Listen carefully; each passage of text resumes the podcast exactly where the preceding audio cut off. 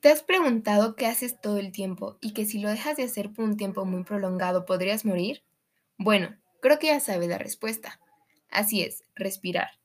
¿Pero sabías que en esto también está involucrada la química? Bueno, te platico. El aire que nosotros respiramos es aire seco y está compuesto por un 78% de nitrógeno, un 21% de oxígeno, un 1% de argón y también contiene vapor de agua y todos estos son elementos químicos. Pero bueno, lo que nosotros realizamos es la respiración, lo que es el intercambio de gases en los órganos respiratorios de los vertebrados. Esta se puede dividir en respiración externa y respiración interna. La respiración externa es el intercambio de oxígeno y dióxido de carbono en los alvéolos, y la respiración interna es el intercambio de gases a nivel celular. Gracias a la respiración, podemos tener energía y podemos llevar a cabo nuestra alimentación y nuestra vida diaria. Según los distintos hábitats, los distintos seres vivos aeróbicos han desarrollado diferentes sistemas de intercambio de gases. Está el cutáneo, traqueal, branquial y pulmonar.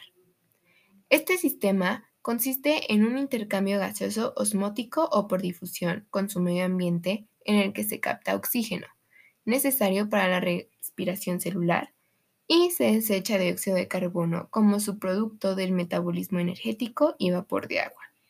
En la respiración se emplean el oxígeno del aire, que a su vez es un producto de la fotosíntesis oxigénica, y se desecha dióxido de carbono.